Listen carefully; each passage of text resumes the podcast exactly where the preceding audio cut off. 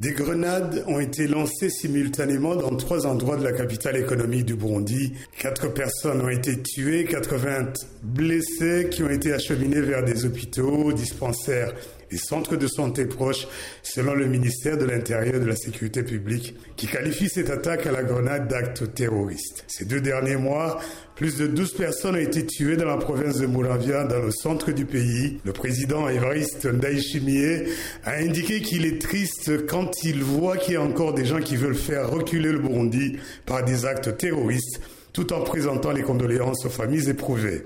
Le président burundais, tout en souhaitant aux blessés en plein rétablissement, a demandé à la population de rester solidaire et unie. Cette attaque intervient au moment où se tient à Bujumbura la 51e réunion du comité consultatif permanent des Nations Unies chargé des questions de sécurité en Afrique centrale.